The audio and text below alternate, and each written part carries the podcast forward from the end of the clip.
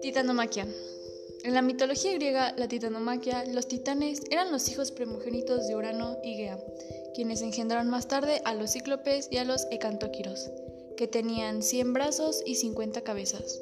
Cuando apenas creció, Zeus obligó a Crono a vomitar a sus hermanos, liberó a los cíclopes y a los ecantóquiros, y se alió con ellos para vencer a su padre.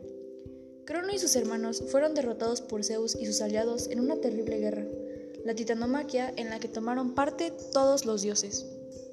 Los titanes fueron encadenados y arrojados al Tártaro, el infierno más profundo, mientras el hijo Japeto, Atlas o Atlante, fue condenado a llevar la bóveda del cielo sobre sus hombros durante toda la eternidad por haber apoyado a Crono. Diseños entre las razas deidades muy anteriores a la existencia humana.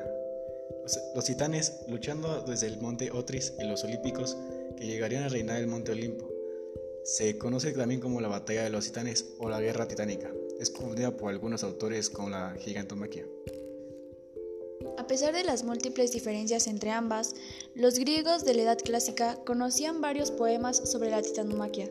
El principal de ellos, y el único que se ha conservado, era la Teogonia atribuida a Hesiodo, un poema épico perdido titulado Titanomaquia y atribuido al Aedo ciego tracio Tamiris.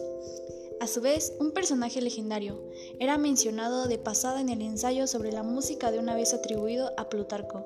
Los titanes también jugaban un papel prominente en los poemas atribuidos a Orfeo, aunque solo se conservan fragmentos de los relatos órficos.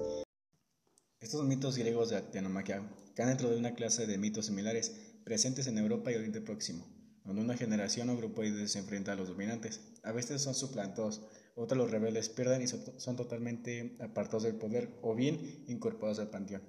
Otros ejemplos serían las guerras de Aesir y los Vanirs, y los Jutunos en la mitología escandinava. El épico Enuma Elish babilónico, la narración hitita del reino del cielo y el oscuro conflicto generacional de los fragmentos hogaritas.